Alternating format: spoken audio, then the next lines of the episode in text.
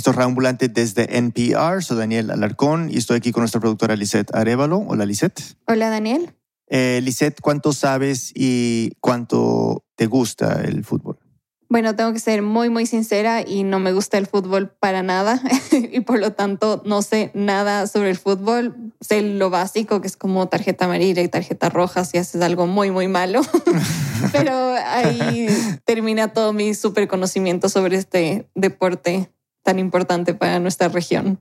Ya, ok. Entonces, eh, eso yo sé de ti porque trabajamos juntos hace muchos años. Entonces, eh, me sorprendió mucho que en el tablero, que es como el registro interno de las historias que vienen en Radio Ambulante, vi tu nombre al lado de una historia de fútbol. Entonces, me imagino que debe haber una razón muy particular por la cual me estás trayendo una historia de fútbol cuando no te gusta este deporte para nada. Sí, Daniel, y yo sé que a ti te gusta muchísimo el fútbol y eres muy fanático y lo comentas con el resto del equipo, pero estoy segura que nunca has escuchado una historia como la que yo te voy a contar, porque trata sobre un futbolista que de lo que entiendo y lo que sé del fútbol, tiene una de las trayectorias más impresionantes de Brasil. A, ver, a ver, a ver, y ya, ok, cuéntame, ¿dónde comienza su, su historia? A ver, para empezar estuvo en el Flamengo, que es un equipo de Río de Janeiro y es uno de los más antiguos y grandes de Brasil. Según te han contado. Según me han contado y he investigado también. he hecho mi labor periodística.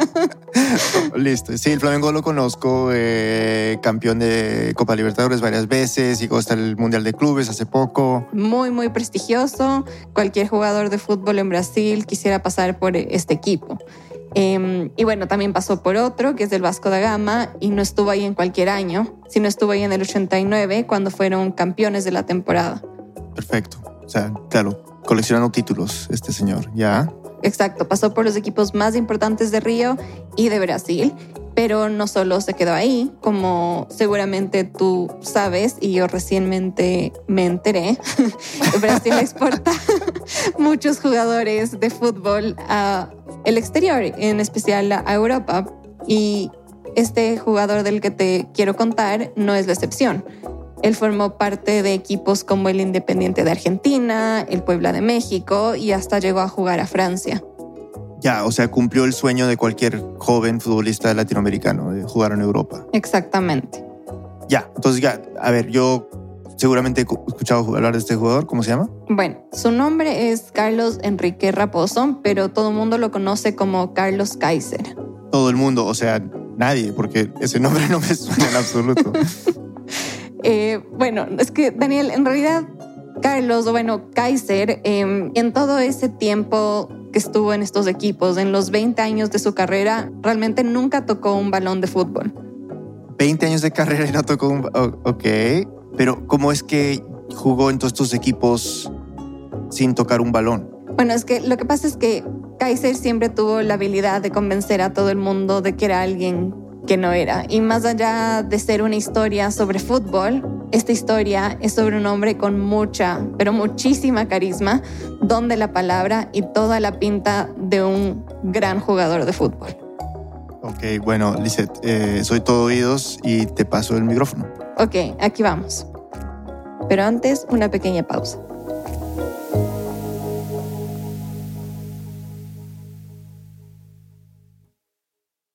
Este mensaje viene del patrocinador de NPR, CarMax. Imagina comprar un auto a tu manera, en línea, desde la comodidad de tu hogar, en persona en el lote o una combinación de ambos.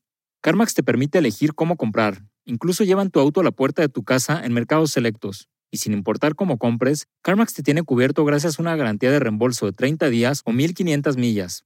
Conoce más y empieza a comprar en carmax.com. CarMax, reinventando la compra de autos. Este mensaje viene del patrocinador de NPR, Squarespace, con una poderosa plataforma de comercio electrónico diseñada para hacer crecer tu negocio. Vende productos ilimitados y servicios en línea sin cargos por transacción y maneja sin esfuerzo tu inventario, órdenes y clientes.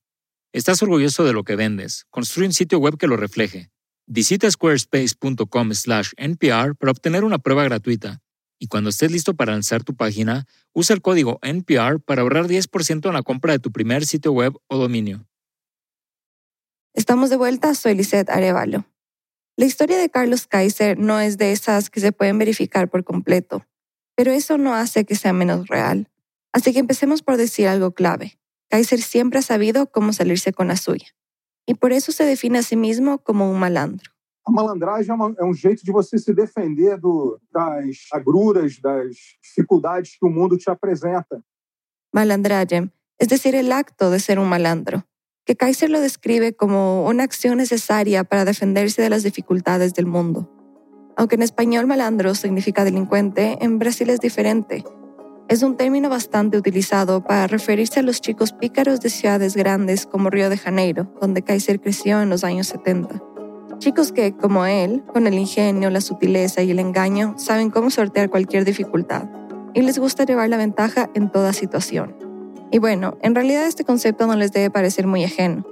Es la idea de que el pícaro, el astuto, vive del bobo, del lento, algo tan común desafortunadamente en nuestra región. Kaiser, por ejemplo, buscaba la forma de hacer dinero o arreglársela si no lo tenía. A veces cortaba flores de los jardines de un cementerio para venderlas en la entrada, o se metía al cine sin pagar el boleto.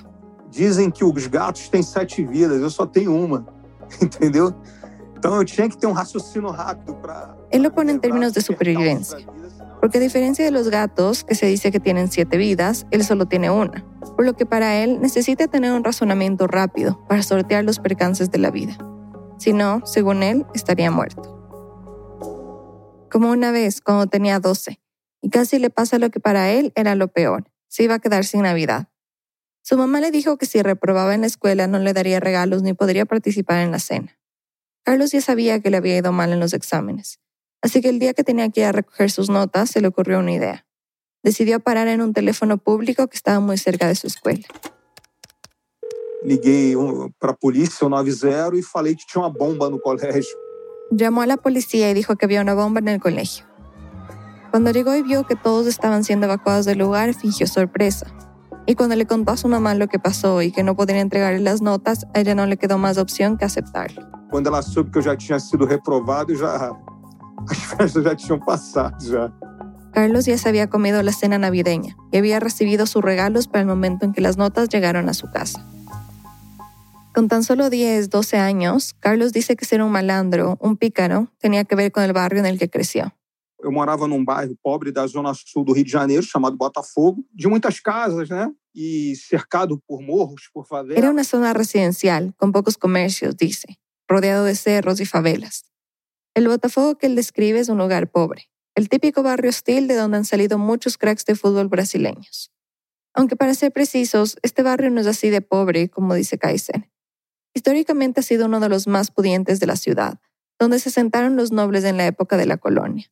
Y aunque con el tiempo se fue poblando cada vez más con trabajadores de fábrica, artesanos, soldados y comerciantes, los más ricos siguieron viviendo en el barrio.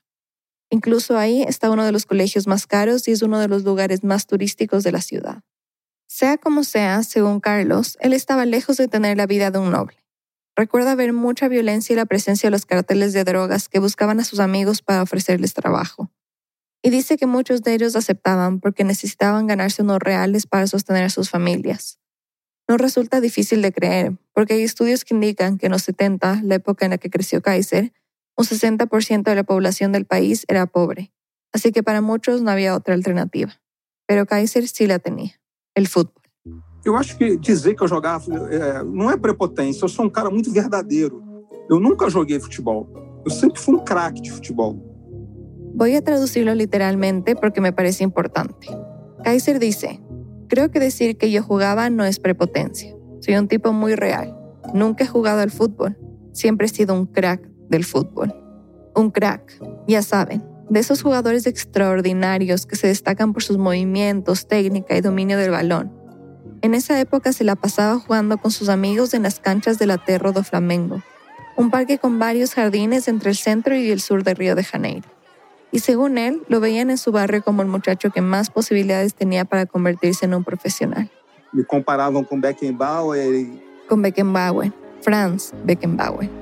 El mítico defensa alemán, dos veces balón de oro, campeón del mundo en el 74, tres veces campeón de Europa con su club, el Bayern Múnich, etcétera, etcétera.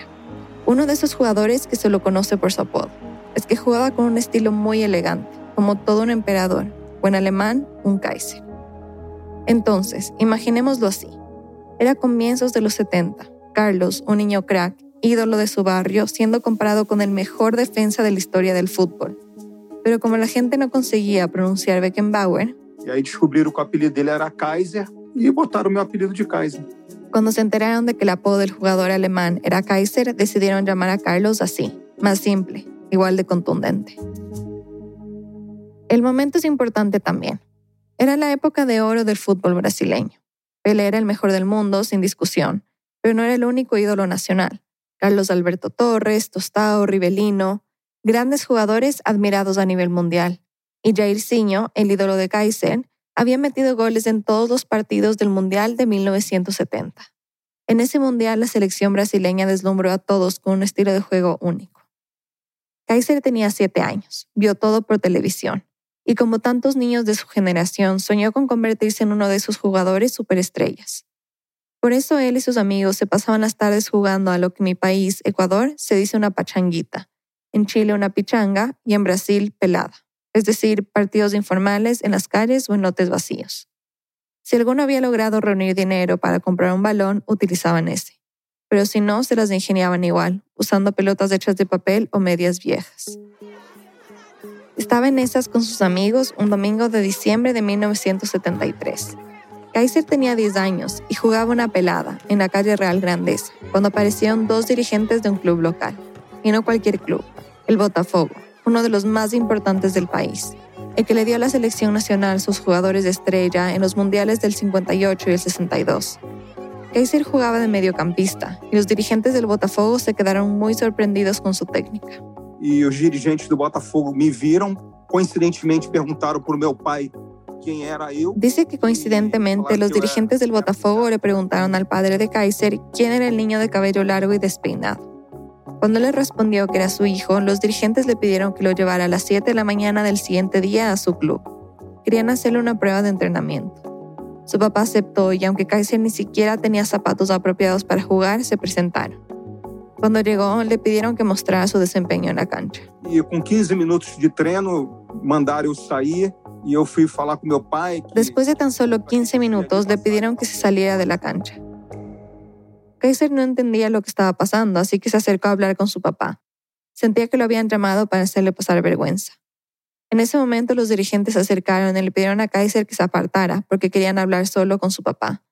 Pero él no era de los que esperaban sentados para conocer su suerte y se quedó lo suficientemente cerca para escuchar lo que decían. se o senhor puder hoje ainda, senhor traz a documentação do seu filho, porque ele vai ser registrado como jogador do Botafogo. Querían que su padre llevara sus documentos porque sería inscrito como jugador del Botafogo. Foi um dos dias mais felizes da minha vida. No sé si se entiende ese sonido al final de la frase. Es que de solo recordar ese día hablando conmigo se quebró. Dice que fue uno de los días más felices de su vida. No era para menos. Él y su papá eran hinchas del Botafogo, así que usar la camiseta de rayas blancas y negras era todo un honor, un sueño. Foi assim que tudo começou. Y no solo se refiere a su carrera en el Botafogo, sino al inicio de lo que sería el mito de Carlos Kaiser. Y como todo mito, es difícil saber dónde empieza la mentira y dónde termina la verdad. De hecho, hasta para él es casi imposible recordar con claridad las fechas o datos exactos sobre su historia.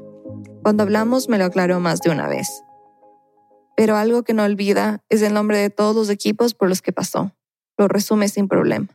Vasco, Flamengo, Fluminense, Bangu, América, Independiente da Argentina, El Paso no Texas, Loletano em Portugal, Puebla no México, Ajaccio na Ilha da Córcega da França, entendeu? Pero empecemos con el Botafogo, el primero en el que estuvo a sus 10 años, en la categoría juvenil. Según él, desde que empezó a usar la camiseta del equipo, todo en su vida cambió. Eu, em vez de ter 10 amigos, eu passei a ter 100 amigos, passei a, a não pagar no supermercado, eu passei para não pagar para entrar no cinema. Pasó de tener 10 amigos a tener 100. Ahora lo dejaban pasar al cine gratis sin tener que esconderse. Salía del supermercado sin pagar, solo que no se robaba la comida, sino que se la regalaban. Era una superestrella y su escenario era el barrio de Botafogo. Su madre no tardó en darse cuenta de que su hijo era una oportunidad monetaria para su familia, pero sobre todo para ella, porque Kaiser cuenta que era alcohólica y muy agresiva. Entonces, según él, en cuanto tuvo oportunidad, su madre firmó la representación de la carrera futbolística de su hijo. vendeu o meu passe por um, era uma pessoa muito ignorante, desconhecedora das leis. Pero como él era ignorante, dice Kaiser, y no conocía de leyes, firmó un documento que lo amarraba a ese empresario por años. Si quería romper el contrato, tendría que pagar millones de dólares. Y aunque en ese momento Kaiser no lo sabía, según él su mamá y el empresario se llevaban la mayor parte del dinero que le pagaban por jugar en el Botafogo. El resto lo utilizaban para sustentar a la familia. Pero claro, tampoco es que Kaiser estuviera muy pendiente de ello a tan corta edad. Mencioné hace unos momentos que contar la historia de Kaiser no es siempre tan simple. En una de nuestras entrevistas se devolvió un momento a los inicios de su adolescencia, que fue para él quizá la primera gran mentira de su vida, la que sería fundacional en el mito de Kaiser. Cuando tenía 13 años más o menos, confirmó una sospecha que tenía desde niño. Sus padres no eran sus padres biológicos. Un primo le contó que su madre biológica era ama de llaves en la casa de un político muy importante en Porto Alegre, la ciudad más grande del estado brasileño de Río Grande del Sur. El político la dejó embarazada, y cuando ella se lo contó, él le dio dinero para que desapareciera y criara al bebé. Carlos nació en julio de 1963, en un barrio llamado Moinos de Vento. No es claro por qué, pero su primo le contó que cuando Carlos tenía siete días de nacido, su madre fue a un hotel en Porto Alegre. Ahí conoció a una señora que estaba visitando a su familia en la ciudad y se hicieron amigas.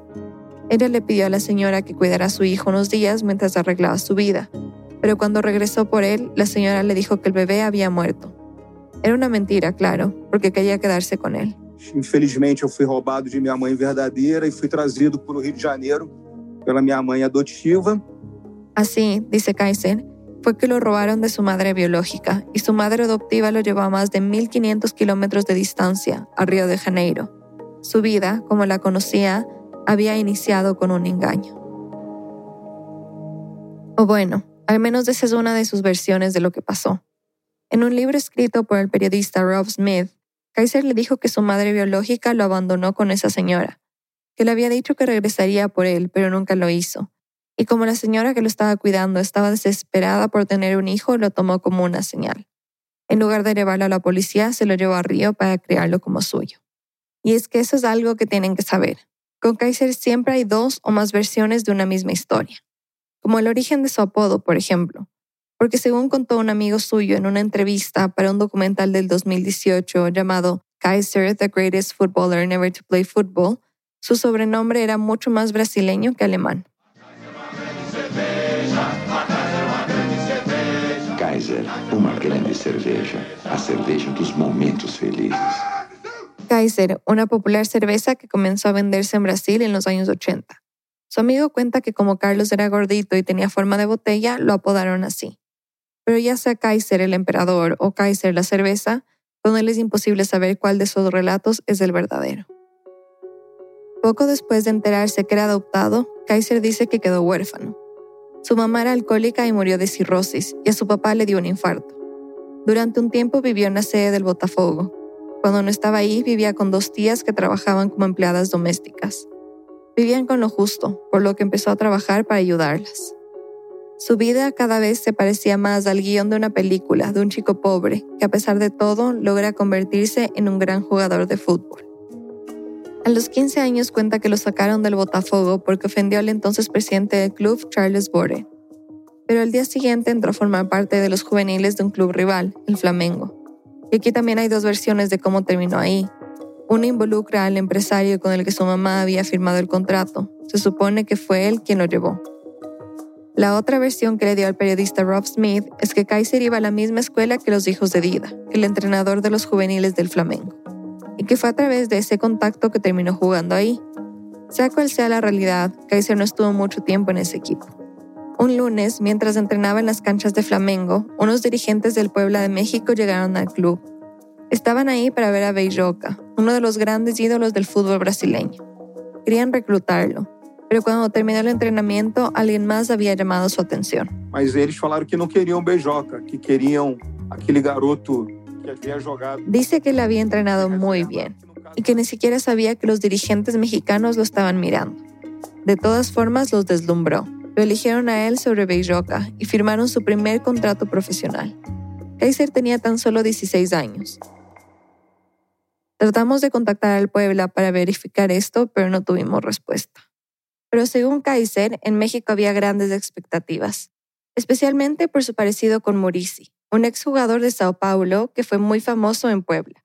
Los dos tenían el pelo largo, oscuro y la piel blanca. Tanto quando eu cheguei no México, achavam que eu ia ser o novo Murici, entendeu?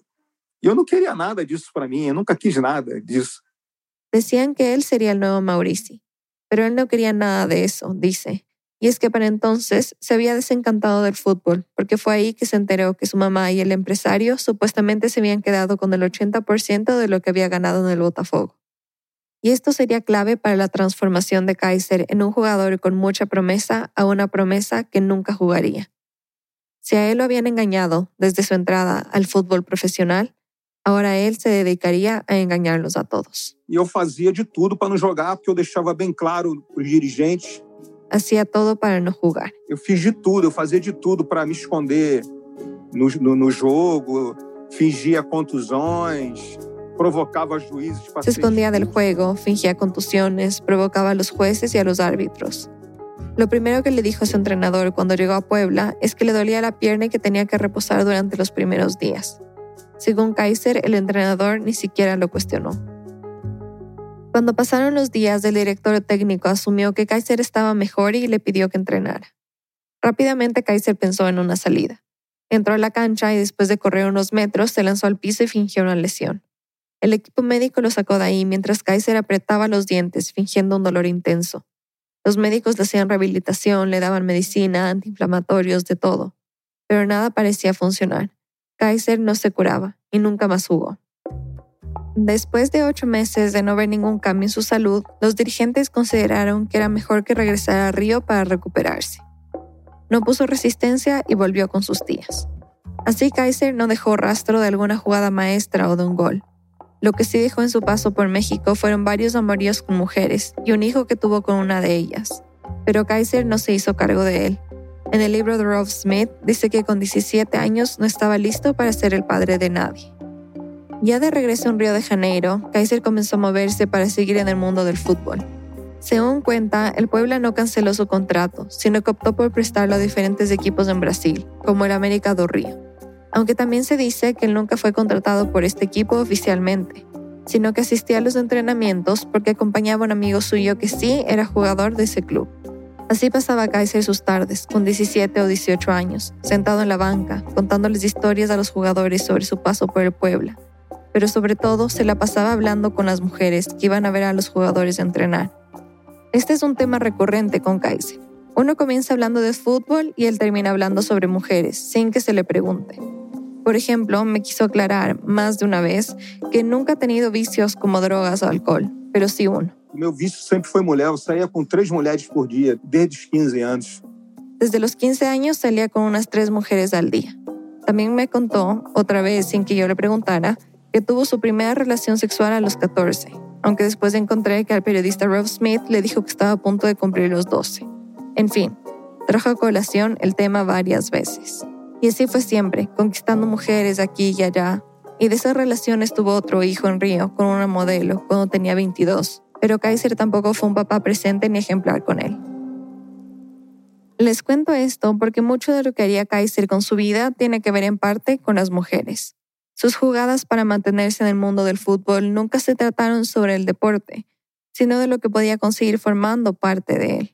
O bueno, pretendiendo ser parte de él. Aunque claro, se le hubiera hecho imposible interpretar el papel de crack de fútbol sin un elenco que lo respaldara. Así que con sus amigos del América do Río iba a los partidos de fútbol, una mezcla de boli y fútbol en la playa de Copacabana. Era ahí donde los mejores jugadores de fútbol iban a demostrar sus habilidades y pasar tiempo con sus amigos. Fue ahí que Kaiser, a sus 20 años, recibió el mejor pase de su vida. Le presentaron al jugador Renato Portaluppi, mejor conocido como Renato Gaucho, por ser de Porto Alegre, la tierra de los gauchos, los vaqueros. En ese tiempo era nada menos que uno de los mejores atacantes del fútbol brasileño. Era muy cotizado, y no solo por su técnica en la cancha, sino por su físico. Las mujeres morían por él. o craque de 87, o meu amigo Renato do Flamengo, que vai ser entrevistado aqui tarde de hoje. Renato! Y Renato feliz. También era un mujeriego. Claramente Kaiser y él tenían ese interés en común. Así que cuando se conocieron en 1983 en la playa de Copacabana, se hicieron amigos enseguida. E a partir daquele momento, foi uma amizade que se eternizou. Más que amigos, se hicieron hermanos. Iban a todas partes juntos. Fiestas, reuniones, juegos de fútbol y entrenamientos. Fue ahí que Kaiser experimentó cómo era la vida de un futbolista famoso en plenos años 80. Donde estaba Renato, estaba él. Eran inseparables. Y no solo eso, Kaiser se aseguró de que ni siquiera pudieran diferenciarlos.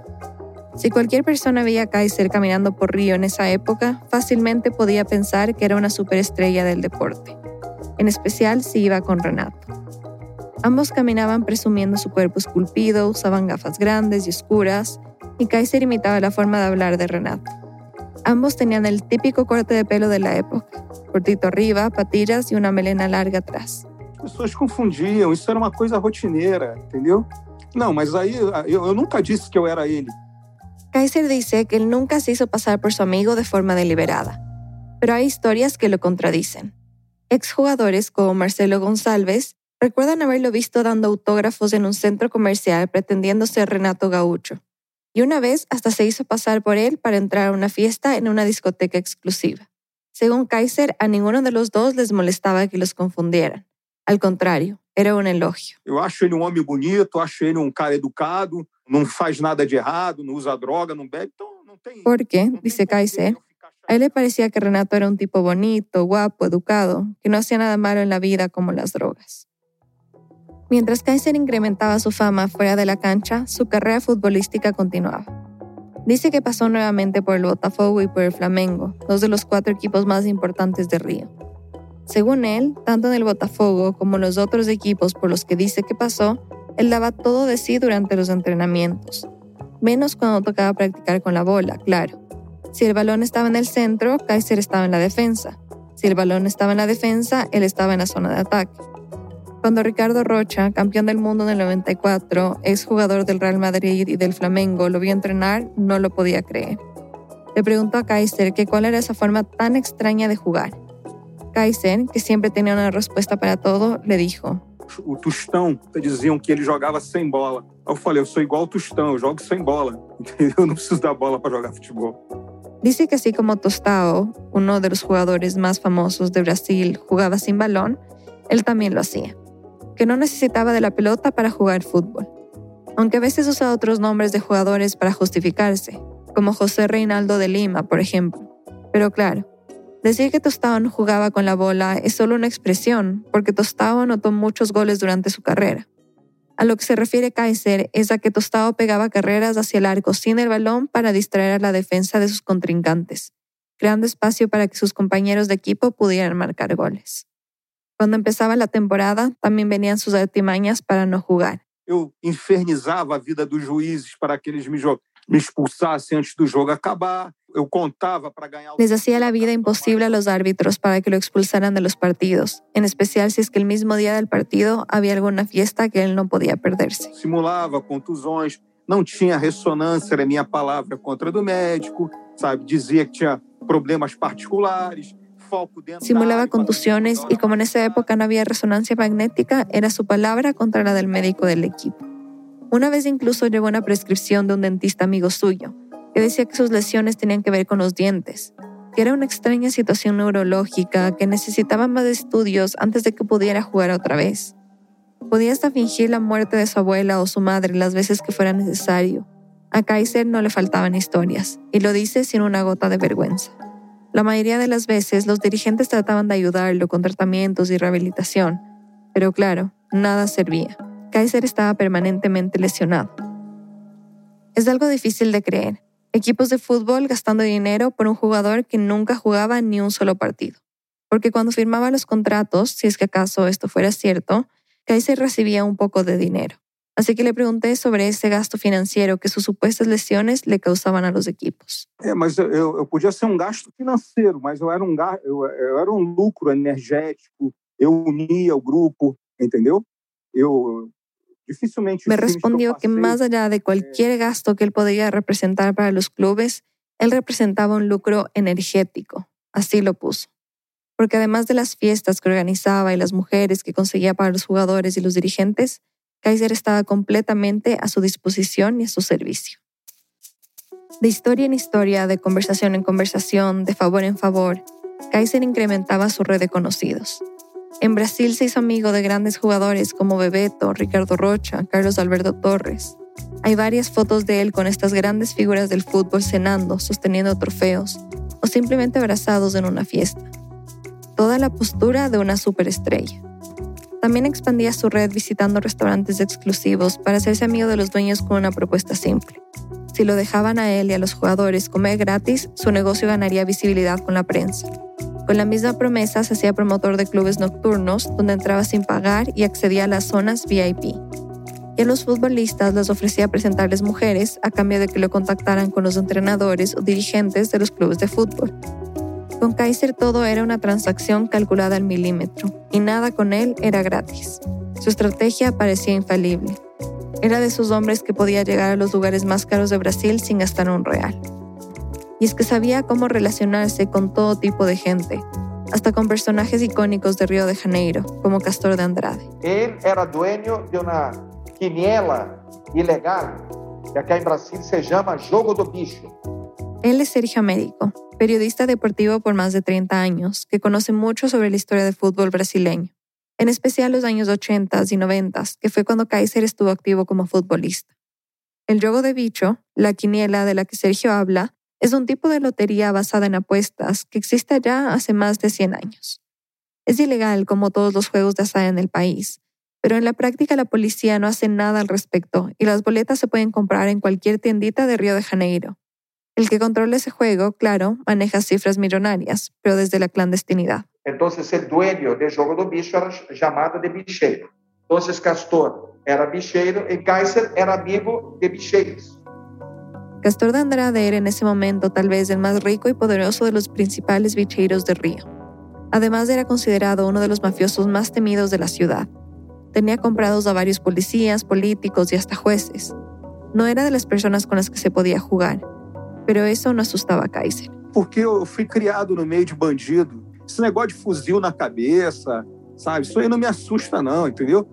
Porque dice que fue criado entre bandidos y no se asusta ni con un fusil en su cabeza pero había algo en especial que lo atraía de una amistad con Castor de Andrade. El bicheiro había acumulado una fortuna con el juego de bicho, pero tenía que lavarla por ser ilegal. Así que decidió invertirla, entre comillas, en uno de los equipos más pequeños de la ciudad, el Bangú Atlético Club, y Kaiser hizo lo suyo. Y lo convenció que era un buen jugador de fútbol. Y yo qué sé, Castor entendió que sí y lo contrató. Su plan era el mismo de siempre, mantenerse en el equipo para decir que era jugador, pero nunca entrar a la cancha durante un partido. El periodista Sergio Américo lo describe así. Eh, eh, que Carlos conversando vende geladeira para esquimal. Que Carlos Kaiser conversando puede hasta venderle una nevera a un esquimal. Sabía identificar la debilidad o la necesidad de una persona y la explotaba. En el caso de Castor de Andrade, su técnica para enredarlo en sus marañas eran los elogios, cuenta la periodista deportiva brasileña Marta Esteves. Estaba siempre uh, elogiando Castor. Castor, você é um pai para mim. Aí o Castor ficava envaidecido. En especial porque Kaiser le repetía que era como un padre para él. Con esas palabras, compensaba su falta de desempeño en la cancha. Então, Bangu é um exemplo do que se fazia nos anos 80 nesse sentido. Marta explica que el Bangú es un buen ejemplo de cómo funcionaban los equipos pequeños en los años 70 y 80. Contrataban jugadores, pero no necesariamente para jugar, porque muchas veces la amistad con los dirigentes o presidentes de los clubes pesaba más que el talento. Como Kaiser, que además de los elogios tenía mucho para ofrecer al equipo, porque los goles que no metía en el arco los hacía por fuera. Yo todo que jugador quería, entendeu? O, jornalista no tinha acesso aos grandes jogadores. Yo conseguía grandes entrevistas. También sabía cómo tratar a los periodistas, porque los ayudaba a conseguir entrevistas exclusivas con las grandes estrellas de fútbol, siempre y cuando lo entrevistaran a él también. Era un relacionista público nato. Sergio Américo, el periodista al que ya escuchamos, reporteaba para Radio Globo en los 80 y 90 y recuerda muy bien cómo se le acercó Kaiser las primeras veces que se encontraron. Quería hacer amistad conmigo, ¿no? Hola, Sergio, ¿cómo andás? Vos sos un crack, vos sos el mejor periodista de Brasil. Qué honor estar acá a tu lado. Te trataba muy bien, ¿entendés? Y se hacía simpático, ¿no? Fue así que conocí a Carlos.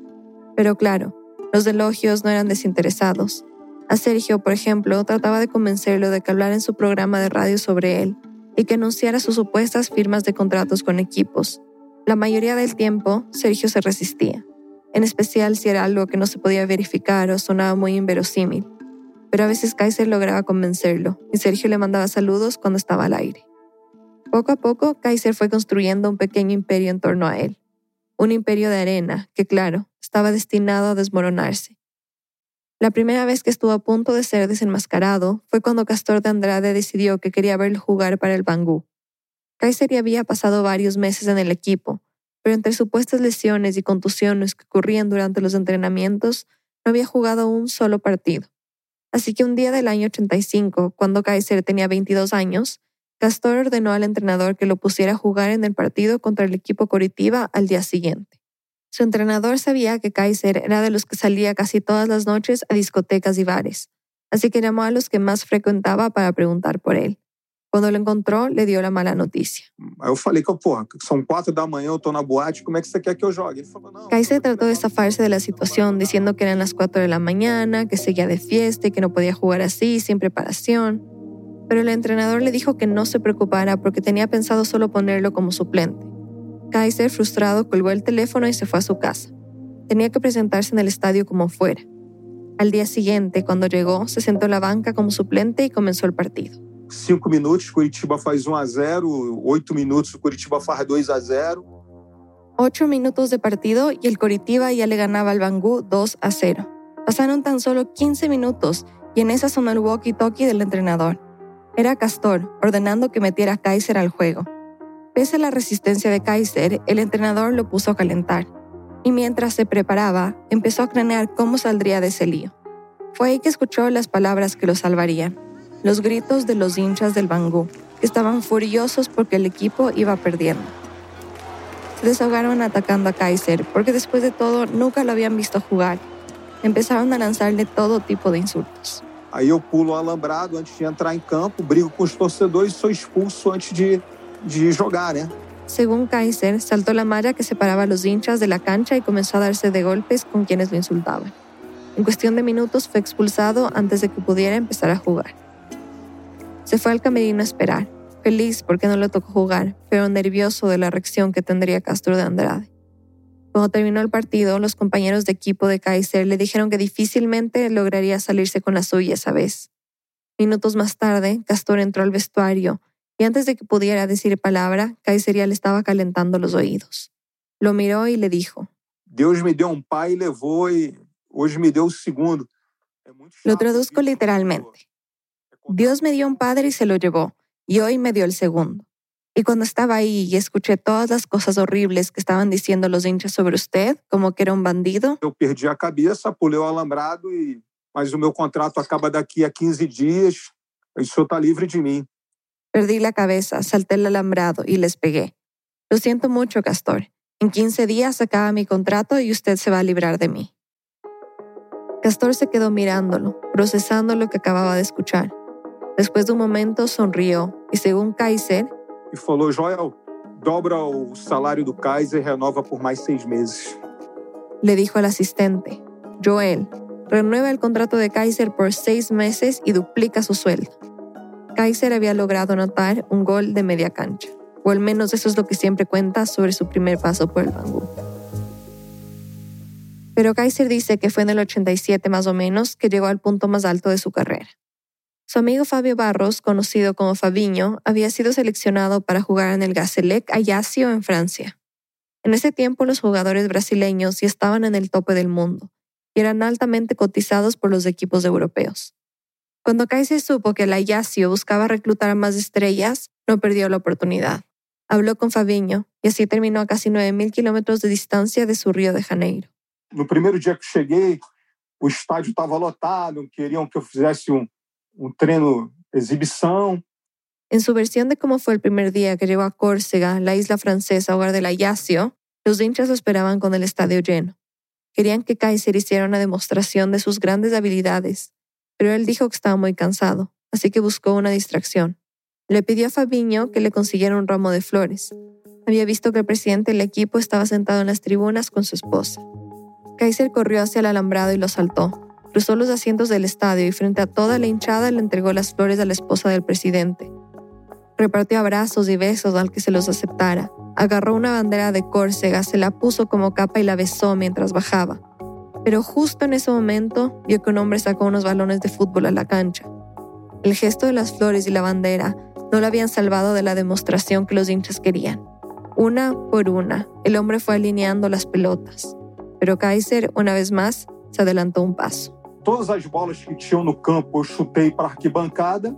Todas, todas, todas. Não teve coletivo. Kaiser pateó todos los balones de fútbol hacia las gradas donde estaban los hinchas. Era la perfecta coartada. Ellos se iban con un souvenir de su equipo y él no tendría que tocar mucho el balón. Fue tan efectiva su artimaña que, según Kaiser, hasta el presidente de la Yacio quedó contento porque después le dijo que depois de Napoleão eu era o cara mais importante na história da Córcega. Que después de Napoleón él era la persona más importante en la historia de Córcega. El paso por el Ayacio fue sencillo para Kaiser, al menos por el lado del deporte.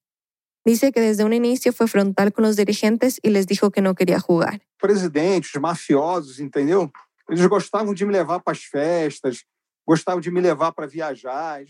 En la versión que me dio. Kaiser, el presidente del equipo supuestamente pertenecía a un grupo de mafiosos, por lo que su desempeño en el deporte era lo que menos le importaba. Se la pasaba en fiestas, le gustaba viajar y sencillamente quería gozarse la compañía de Kaiser, que atraía a tanta gente, y eso era perfecto para él. Y aunque era bien recibido en esas fiestas y conocía a muchas mujeres, Córcega no lo convencía. No se comparaba con su Río de Janeiro. Eu falava, não quero jogar, estou de saco cheio, eu quero voltar para o meu país. Kaiser quería regresar a su país, pero el presidente de la Yacio no quería perderlo del todo. Así que le permitió viajar a Brasil con la condición de que eventualmente volviera. Aí eles não me vendiam, me emprestavam para Bangu, para América, para Botafogo, para Vasco, para Fluminense. Dice que la Yacio lo prestaba a varios equipos de Río, pero jamás lo vendía. Equipos como los que él mencionó, América, Botafogo, Vasco, Fluminense, y que incluso regresó al Bangú. Me dijo que no se quedaba más de seis u ocho meses en cada uno. Era el tiempo máximo que podía sostener el mito de sus incurables lesiones. Ah, a partida inteira, eu acho que eu, se eu joguei umas 10 durante minha vida toda, eu joguei muito. Él mismo lo confiesa.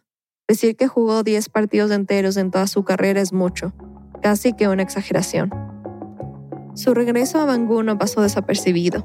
Con su habilidad en relaciones públicas, logró que el periódico Journal dos Sports publicara una nota con el título Bangú ya tiene su rey, Carlos Kaiser. La breve nota mencionaba su paso por Francia, México, los equipos locales y le daba buen augurio al equipo. También consiguió que un periodista del periódico O Día escribiera un perfil sobre él, en el que contaba su paso por Francia, pero sobre todo subrayaba que estaba soltero. En la foto de la nota se lo ve con la camiseta roja y azul del Ayacio, apoyado en un arco de fútbol, con una mano en la cintura y mirando al horizonte. Y bueno, aquí es importante mencionar que el propio Kaiser le dio esa foto al periódico para que acompañara el artículo. Es una de las tantas que tenía y sigue teniendo, él en la cancha del Ayacio con el uniforme. Pero una de sus apariciones claves fue en el popular programa de análisis del fútbol brasileño Mesa Redonda. O Carlos Kaiser é jogador de futebol. Teve um período de experiência no Vasco e está ainda. En el video se ve un joven Carlos Kaiser con una melena negra esponjada. Está elegantísimo, blazer negro y camisa blanca. Pero sobre todo se ve muy seguro de sí mismo y de las anécdotas que cuenta de su paso por el Ayacio y su contrato con el Vasco da Gama. En un momento de la entrevista, Kaiser le entrega la camiseta roja de cuello azul del Ayacio a José Carlos Araujo, uno de los comentaristas deportivos más importantes del país. Araujo, sonriente, la recibe y presume frente a la cámara. Kaiser lo había logrado. Llegó a sentarse en la misma silla donde habían estado grandes jugadores como Renato Gaúcho, Romario, Edmundo, Gerson. Eu não me incomodo de ser conhecido como, como o maior jogador que nunca jogou futebol. Eu não me incomodo em nada com isso. No tiene reparos en decirlo. No le incomoda para nada ser conocido como el mejor jugador de fútbol que nunca jugó. Y lo repite, no se incomoda. Hay tantos detalles inverosímiles en toda la historia de Kaiser, pero quizá este es el que más llamó la atención. Me dijo que en el 2003 se fracturó el tobillo, y solo fue esta lesión lo que le permitió liberarse de un contrato con el Ayacio. Es decir, sacando cuentas, estuvo contratado por este equipo por casi 20 años, sin jugar un partido, y este último contrato terminó cuando ya tenía unos 40. Hasta yo, que no sé nada de fútbol, sé que nada de esto tiene sentido. Creo que es algo común entre los grandes impostores. De tanto repetir engaños y medias verdades, van perdiendo la capacidad de calibrar sus mentiras, y con el tiempo llegan a decir cosas tan exageradas que dejan de ser creíbles. Pero bueno, ese año Kaiser también se casó y oficialmente se jubiló sin haber anotado ningún gol. Colgó sus botines y se despidió del deporte. Pero ahí no termina el mito de Kaiser. Después de la pausa, tantos años de engaño terminarán por alcanzar el crack que nunca jugó fútbol. Ya volvemos.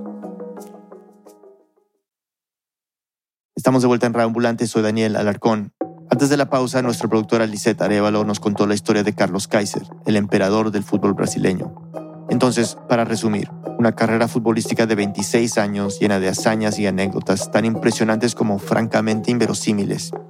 Según Kaiser, a pesar de nunca haber tocado un balón de fútbol, a pesar de haber jugado apenas una decena de partidos competitivos en toda su carrera, siempre logró salirse con la suya. Bueno, casi siempre. Lisette nos sigue contando. Desde el día en que Kaiser colgó sus botines en 2003, no se supo más de él. Decidió ganarse la vida de otras formas y aprovechó su buen estado físico para hacerse entrenador de físico-culturismo en un gimnasio, en el que, claro, solo entrena a mujeres. Fue solo hasta el 2011 que se conoció su historia, la del mejor jugador de fútbol que nunca jugó. Dos periodistas del medio Globo escucharon varias anécdotas de Kaiser y cómo logró engañar a los clubes más importantes de Brasil. Decidieron buscarlo, lo entrevistaron y publicaron una nota titulada La historia de Carlos Enrique Kaiser, el Forrest Gump del fútbol brasileño. Forrest Gump, el personaje de la película estadounidense que cuenta historias tan épicas que parecen inventadas, como las de Kaiser. El artículo dejaba claro que él era el estafador más grande del fútbol y comparaba su historia con la del personaje que interpreta Leonardo DiCaprio en la famosa película de Hollywood Atrápame si puedes.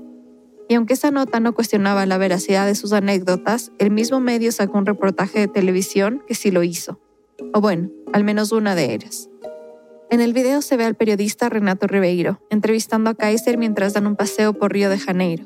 Lo presenta así. Carlos Henrique Kaiser, 48 anos. Teve passagens por grandes clubes do Brasil e até do exterior. Mas provavelmente você nunca ouviu falar dele. Sabe por quê? Nunca fez gol, Kaiser está caminando al lado de Renato con sus manos en los bolsillos. Tiene unas gafas oscuras con un marco blanco. Mientras Renato lo presenta, sonríe levemente con picardía. En el reportaje, Kaiser cuenta las mismas historias que me contó para este episodio. Su paso por el Vasco, por el Bangú, el Ayacio, las fiestas, sus amigos. También contó que fingía hablar por teléfono con equipos extranjeros para negociar contratos que nunca existieron Habló sobre sus supuestas contusiones y lesiones para no tener que jugar. Se lo ve seguro, sin vergüenza de confesar su verdad de los hechos. En el reportaje también aparecieron amigos de Kaiser, corroborando sus historias, como Ricardo Rocha, contando sobre cómo se pasó toda su carrera huyendo de la pelota. Y el mismísimo Renato Gaucho contó una vez que Kaiser entró a una fiesta haciéndose pasar por él. Cuando llegué, el cara falou assim: Não, Renato ya está lá dentro. un mini clone meu, né? dice que Kaiser era su mini clon. Después de escuchar sus historias, los periodistas decidieron verificar una en especial. No lo mencioné antes, pero es importante. Según cuenta Kaiser, en 1984 formó parte del plantel del Independiente de Argentina. El año es clave porque fue cuando ganaron la Copa Intercontinental en una final contra un equipo inglés, nada menos que el mítico Liverpool. Y aunque Kaiser vio todo desde la banca, hablaba de esa victoria con mucho orgullo. Entonces, nós ligamos para o Independente e houve sim um Carlos Henrique jogando por lá, mas era argentino e não brasileiro. Llamaron al Independiente y el club les dijo algo sorprendente. En ese equipo sí había un Carlos Enrique, que recordemos es el nombre verdadero de Kaiser, pero que era argentino, no brasileño. Kaiser se aprovechó del homónimo para atribuirse una Copa Intercontinental, pero en el reportaje no lo confronta. Aún así, Kaiser sigue afirmando que sí, que fue campeón con el Independiente, es decir, sigue haciéndose pasar por ese Carlos Enrique. Decidí entonces buscarlo, al argentino, para ver qué tenía que decir sobre el tema. Me contó que solo hasta hace poco fue que supo de la existencia de Kaiser y de lo que andaba haciendo, y que se puso furioso cuando se enteró de que se había hecho pasar por él. Lo primero que me salió es una mala palabra. Viste, te reí, pero puteás. Porque ya en retrospectiva, el que Kaiser se haya hecho pasar por él podría explicar por qué su carrera nunca despegó. Pero vos no sabés el daño que me... Además, en el mejor momento mío. Y yo tuve posibilidad de, de emigrar afuera y nunca me pasó pidiendo pista y, y venía rompiéndola Digo, ¿qué pasa? Que todo se me, no se me da. Entonces después, cuando con el tiempo pasó, veía que había otro Enrique. Al usar su nombre, Carlos Enrique, y su desempeño del Independiente para hacer contactos, Kaiser había logrado lo que el argentino nunca logró. Es una teoría suya, nada más claro, que no podemos comprobar. Pero es por eso y mucho más que Carlos Enrique no considera que las acciones de Kaiser sean algo que se deba festejar y mucho menos idealizar. La picardía está todo lindo. Haz lo que vos quieras con tu picardía y con tu vida, no con la vida del otro. Y haciéndote pasar por, por otra persona. ¿Me explico? La realidad es que para Kaiser no era tan grave que se supiera la verdad sobre su paso por el Independiente de Argentina, en especial porque siempre ha estado firme en su versión y no importa cuántas veces lo desmientan, él sigue insistiendo en que dice la verdad pero el Independiente ni siquiera es del equipo que está en el centro de su historia. El que sí es del Ayacio, que se supone lo tuvo bajo contrato por más de 10 años. Nadie había cuestionado públicamente esa parte de su vida, hasta que llegó a oídos internacionales. My name's uh, Louis Miles. I'm a film director and I made a feature documentary on Carlos Kaiser. Él es el documentalista inglés Louis Miles. Conoció la historia de Kaiser por unos productores que leyeron sobre él en la red social Reddit y querían hacer un documental sobre su historia. A Louis le gustó la idea y en 2015 él y su equipo viajaron varias veces a Río para grabar.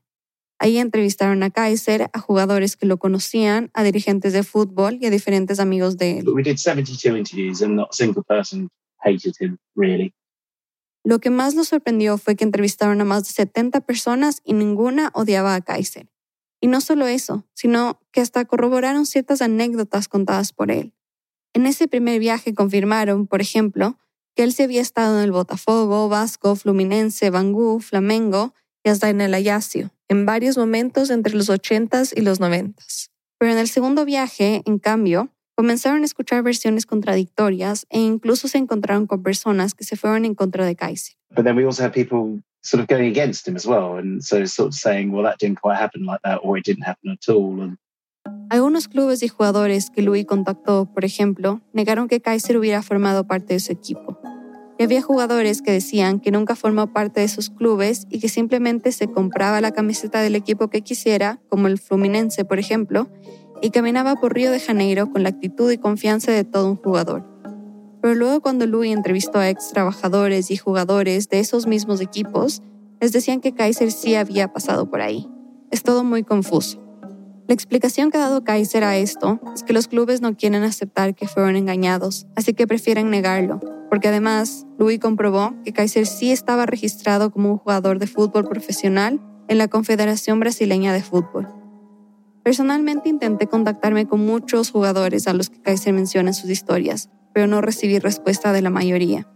Y los pocos que me contestaron me dijeron que no querían dar una entrevista sobre Kaiser, a excepción de uno, Miraldo Cámara de Sousa, conocido como Ado, que jugó en el Bangú al mismo tiempo que Kaiser. En un principio me dijo por mensaje de WhatsApp que Kaiser nunca jugó en su equipo, pero luego me mandó otro mensaje contando la famosa anécdota de la pelea con los hinchas en el Bangú. Y así podríamos seguir dando vueltas con cada una de sus afirmaciones. Es algo común cuando se habla de Kaiser y su vida. Cuando se cree tener la verdad, aparece otra versión que lo cambia todo.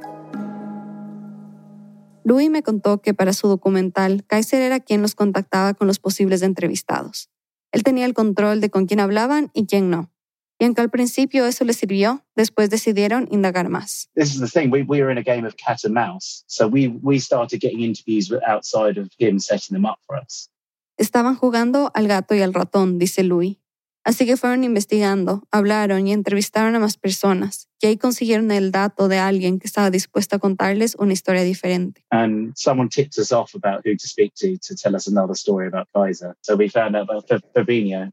Fabinho, Fabio Barros, el amigo de Kaiser que había jugado en el Ayasio. Because we were making an international film, he said, "I can't, I can't have the name of the club I played you for for a few years to to be lied about. I, I, I've got to tell this truth." Fabiño les dijo que no podía mentir más sobre un equipo para el que jugó durante varios años, menos aún para una producción internacional. Este es un audio de Fabiño del documental Kaiser, The Greatest Footballer Never to Play Football, publicado en 2018, donde dio la gran revelación. A partir desse momento, eu preferi realmente dizer tudo aquilo que é e tudo aquilo que foi. O Kaiser nunca pisou lá em Ajax, nem, nem tão porto na cidade, muito menos no aeroporto. Dice que Kaiser nunca pisó el Ayasio, ni la ciudad de Córcega, ni siquiera su aeropuerto. Fabiño cuenta que toda esta historia sobre Kaiser como jugador del Ayasio comenzó cuando él regresó de Francia en el 86 para fin de año. Su hermano vivía en su departamento y era buen amigo de Kaiser. Y claro, cuando Fabiño llegó, Kaiser no perdió tiempo y le invadió con preguntas sobre cómo era el Ayasio, cómo era Córcega, qué idioma hablaban, qué tal era la comida, cómo era el club. Fabiño se acuerda que le preguntaba si tenía algún souvenir del Ayasio o si le podía mostrar su carnet de jugador profesional. E começou a minha amizade com ele, indo para as boates. E chegando nas boates, ele também dizendo que era jogador do Ajax junto comigo. Se hicieron amigos rápidamente, y cuando salían a las discotecas, Kaiser aprovechaba para decir que jugaba en el Ayasio con Fabiño, y él simplemente no lo contradecía. Assim, a partir do momento que ele pediu a carteira, eu já, já sabia que era justamente, ele já tinha me dito, essa carteira para mim é um dos documentos. Dice que su carnet de jugador oficial del Ayasio era el documento más importante que tenía en su billetera. Entonces, cuando Kaiser se lo pidió prestado, él sabía muy bien para qué lo quería. Si podía crear una réplica de ese carnet, Kaiser estaba del otro lado. Ele sabia que aquilo ali para ele na noite era uma referência, era tipo um contrato de jogador de futebol. El carnet era lo más cercano que se podía tener a un contrato de fútbol con el Ayasio, lo más cercano que tendría para certificar su supuesta pertenencia al equipo en sus noches de fiesta. Al menos eso es lo que Louis Mael retrató en su documental, con una escena actuada donde se ve a un joven Kaiser fabricando su carnet oficial del Ayasio. También se ve el producto final, un papel plastificado con el logo del Gazelec Ayasio, con los datos de Carlos Kaiser, su foto y los daños por los que supuestamente había sido contratado. Son documentos que hasta ahora Kaiser muestra como evidencia de sus historias junto a recortes de periódicos donde lo mencionan y fotos con reconocidos jugadores. Louis Mael y su equipo también hicieron otro proceso de verificación con Fabiño. Él los llevó al Club de Macacos, al sur del Río de Janeiro. Es un lugar muy popular al que la gente va para jugar y ver partidos de fútbol los fines de semana, incluido Kaiser. E foi exatamente aqui que ele idealizou, né? Fazer aquelas fotos como se fosse no treino do Ajax, né? Dice que fue ahí que Kaiser se tomó esas fotos con la camiseta del Ayasio, como si estuviera entrenando en Francia. Para el documental, Fabiño imitó las poses fingidas de las fotos que Kaiser se había tomado supuestamente en la cancha del Ayasio. Una de ellas era la foto que había salido en el periódico Día que ya mencioné. Kaiser apoyado sobre el arco de fútbol mirando al horizonte. La imitación de Fabiño era un intento para geolocalizar las fotos de Kaiser y demostrar que habían sido falsificadas, tomadas en esa cancha en Río y no en Francia. El ejercicio funcionó. Al ver el documental se nota que es el mismo lugar con pequeños cambios producto de un mantenimiento del club. Quem, quem é do métier percebe muito rápido que não tem nada a ver. Primeiro que ele tá com uma camisa oficial de jogo, Dice que cualquiera que conozca un poco de la industria del fútbol podría darse cuenta de que es una foto con una pose fingida. Principalmente porque un verdadero jugador nunca usaría una camiseta oficial del equipo para un entrenamiento. Además que nunca se ve a Kaiser entrenando con sus compañeros. Siempre está solo, ya sea con un brazo alzado, gritando y con la bola en el piso, o haciendo lo que en Ecuador se conoce como cascaritas y en Argentina como jueguitos o dominadas, que es básicamente pasarse el balón de un pie a otro sin dejar que toque el piso. Conocer a Fabiño y su historia cambió todo para Luis y su equipo. Era información única que nadie más le había contado hasta ese momento. Habían conseguido ganar a Kaiser en su propio juego. Finalmente eran ellos quienes llevaban la delantera. Well, our reaction was we can't tell Kaiser this. We need to keep Kaiser away from this story from as long as possible so we can go and get more people to back this up. Dice que su primera reacción fue ocultar esta nueva información para que Kaiser no se enterara. Querían ganar tiempo y buscar más fuentes para respaldar la versión de Fabiño, pero a Kaiser nada se le pasa desapercibido. And then the next morning, he phoned up absolutely furious. Kaiser los llamó al día siguiente, furioso. Se había enterado de que habían hablado con Fabiño. Louis y su equipo le dijeron que lo mejor era que se encontraran en persona para almorzar y conversar, así que decidieron verse en un restaurante en el barrio Botafogo. Según Louis, cuando llegaron Kaiser los estaba esperando afuera. Se notaba leguas que no podía contener su ira. Tardaron horas en calmarlo. En un punto estaba llorando de la ira, pero finalmente pudieron convencerlo de que necesitaban hablar tranquilos y se fueron por primera vez al departamento de Kaiser. Um, we went up into this one and a half bedroom flat in Flamengo, which had been very run down. There's a grotty mattress on the floor, which stank a bit. Uh, no bed sheets. So he's not living in the, in the best circumstances. Era un departamento de un dormitorio y medio, con un colchón viejo, sin sábanas, y Louis dice que tenía un olor desagradable. Era evidente que no estaba viviendo en las mejores condiciones. Kaiser se sentó en una silla al lado de una nevera pequeña, casi repleta de magnetos con números de teléfono de comida rápida, gimnasios, farmacias, servicios de agua. Estaba temblando, moviendo sus manos y pies de forma ansiosa. Pasó de ser el hombre seguro y canchero que contaba sus historias con soltura a estar achicopalado, vulnerable. Así que antes de comenzar a rodar, Louis habló con Kaiser para que supiera cuál era el enfoque de esa entrevista. No querían que les contaran las mismas anécdotas que les había dicho incontables veces a otros periodistas, y las mismas que tres años después me contaría a mí para este episodio. Querían más. Louis le dijo que debería contarles exactamente cómo logró engañar a tantas personas, porque eso haría que se viera mejor frente a la audiencia. He then proceeded not to do that in interview. He proceeded to give us a nearly three hour long interview about his woes and how hard life was and, and about all the bad things that happened to him. Pero Kaiser hizo todo menos eso. En una entrevista de casi tres horas se quedó en las mismas versiones falsas que había dado. Habló sobre lo dura que había sido su vida y de todas las tragedias que le habían ocurrido. Este es un audio de Kaiser hablando en esa entrevista. Trago muita sequela, cara. Eu sou um cara muito sequelado. Talvez por isso eu tenha vivido tanta vida dos outros, dos jogadores, né? Que era para não parar e não parar e pensar na minha vida. Les dijo que es un tipo a quien han hecho mucho daño y que ha sufrido mucho. que tal vez por eso vivía la vida de los otros jugadores, para no detenerse y pensar en la suya. La entrevista siguió con Kaiser contando lo que ya sabemos, que tuvo una niñez triste, que fue robado de su madre biológica, que su mamá adoptiva era alcohólica. Sabe? Porque, pô, é tanta diversidade que tu, tu convive com tanta malandragem, cara, que ou você é malandro ou você é otário. Que él vivía en un ambiente de tanta adversidad en Río que solo tenía dos opciones, o volverse un malandro o un perdedor. Al final de la entrevista del documental, Kaiser dice que ningún jugador o dirigente lo había desmentido hasta ese momento, que Fabiño era el primero, y que eso demuestra el respeto que le tenía a la gente del mundo del fútbol que conoció durante todos esos años, y que estaba molesto porque alguien a quien consideraba que era su amigo había desmentido su historia, pero aclaró algo clave para él. Eu podia ter aproveitado as minhas oportunidades. Não prejudiquei ninguém, cara. Não tem, não tem Que él pudo haberse aprovechado de las oportunidades que tuvo, pero que no perjudicó a nadie. Não, cara, eu nunca tirei nada de ninguém, cara. A vida tirou de mim. Eu comecei perdendo minha mãe. Hoje. Que él nunca tomó nada de nadie y que fue la vida la que comenzó quitándole todo, empezando por perder a su madre biológica y luego a su esposa, que también murió entre 5 a 6 años después de que se casaron. Eu tirei a minha sorte, eu não tirei nada de ninguém. Entendeu? Y que lo único que él tomó fue riendas sobre su suerte, nada más. Cuando hablé con él sobre esto, Kaiser me dijo que si hizo daño a alguien en su vida, fue a sí mismo. Se eu prejudiquei alguém abrindo mão da minha carreira, foi a mim mesmo. Porque con los contactos que había hecho en el fútbol y el acceso que tenía, hubiera podido realmente convertirse en un crack del fútbol brasileño. Rui me dijo que cuando terminaron esa entrevista, quedaron en hacer una más para hablar sobre el Ayacio. Dos días más tarde, cuando se encontraron para grabar, Kaiser ya no se veía frágil, solo se veía muy enojado. Y cuando le preguntaron sobre su paso por el Ayacio, se mantuvo firme sobre su postura. Él no mentía, pero Fabiño sí. Y les dijo que con el que tenían que hablar era con Alexander Couto, otro jugador que estuvo con Fabiño en el Ayacio. Tudo que Alexandre fala é verdadeiro. Ele é verdadeiro nas palavras dele. Alexandre é autêntico, ele não tem duas caras. Que él sí era una persona sincera, auténtica, que no tenía dos caras.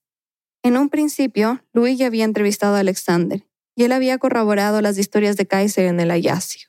Pero cuando lo contactaron otra vez con la nueva información recolectada de Fabiño, Alexander cambió su versión. Nunca jogou no Jackson.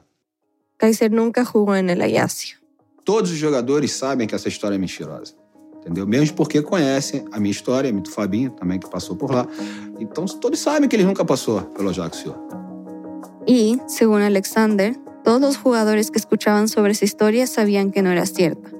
Pero Kaiser se hacía querer, por su carisma, por lo buena onda que era, y entonces simplemente dejaban que su amigo viviera de esa ficción. La verdad es que a Kaiser no le importa cuántas personas contradigan sus historias. Él no da su brazo a torcer. Cuando hablé con él sobre el documental, me dijo que aceptó participar porque quería ser sincero. Foi para ser sincero, e qualquer entrevista que eu dê, seja aqui no meu país ou para o exterior, eu vou dizer sempre a verdade. A verdade não me incomoda. Y que él siempre ha dicho la verdad en las entrevistas que ha dado, y que la verdad no le incomoda.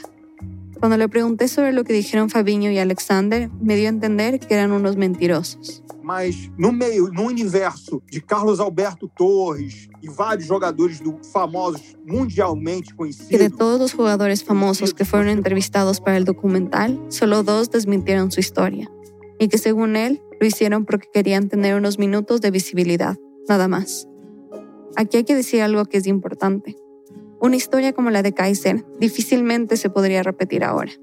Principalmente porque en los 80 y 90 no había las herramientas de verificación que tenemos hoy en día. Era sencillo para un jugador llegar a un club y decir que había jugado en cualquier parte, desde Arabia hasta Francia, que los dirigentes y presidentes lo creyeran. Era el escenario perfecto para que Kaiser pudiera construir su mito. Mis compañeros de Radio Ambulante me cuentan que en el fútbol hay algo que se llama gambeta. Algunos jugadores lo tienen, la mayoría no.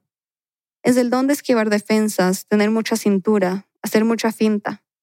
Es el arte de engañar con el balón. Gambeta es lo que tiene Kaiser. Cuando le hacía preguntas muy puntuales, me respondía con algo que no tenía nada que ver. Me gambeteaba con sus respuestas esquivas. Se jacta de haber engañado a clubes de fútbol en Brasil y el extranjero, pero cuando lo confrontas no acepta ningún cuestionamiento. En vez de responder, habla de lo desgraciada que ha sido su vida. Terminando nuestra última entrevista, le hice tal vez la pregunta más importante de todas. Muchos cuestionan o se preguntan si es que las anécdotas de historias que cuenta son reales o no, y qué piensa Kaiser sobre esto. que acredita quem quiser. Eu não faço questão de provar nada para ninguém, se é verdade, se é mentira. Cada um que tire suas próprias conclusões. Que crea quien quiera creer, que él no se va a esforzar para que la gente le crea, que cada uno saque sus propias conclusiones. Lisette Arevalos, productora de Rambulante, vive en Quito, Ecuador. Un agradecimiento especial a Dewey Miles y Rob Smythe. Muchos detalles de esta historia los conocimos gracias a su documental y su libro, Kaiser, The Greatest Footballer Never to Play Football. Gracias también por permitirnos utilizar audios de su documental para este episodio. Desde que ese documental fue publicado en el 2018, Kaiser ha vuelto a la fama. Volvió a ser invitado al programa de fútbol brasileño Mesa Redonda. Gracias a la periodista Sabrina Duque por su ayuda con la traducción y un agradecimiento especial a Pablo Iragorri por traernos esta historia. Esta historia fue editada por Camila Segura, Nicolás Alonso, Luis Fernando Vargas y por mí. Desiree Yepes intentó hacer el fact-checking. El diseño sonidos de Andrés Aspiri y Remy Lozano con música original de Remy. El resto del equipo de Reambulante incluye Paola Aleán, Aneris Casasus, Emilia Herbeta, Xochitl Fabián, Fernanda Guzmán, Camilo Jiménez Santofimio, Ana Pais, Laura Rojas Aponte, Barbara Sawhill, David Trujillo y Elsa Liliana Ulloa. Carolina Guerrero es la CEO. Reambulante es un podcast de Reambulante Studios, se produce y se mezcla en el programa Hindenburg Pro. Reambulante cuenta las historias de América Latina, soy Daniel Alarcón. Gracias por escuchar.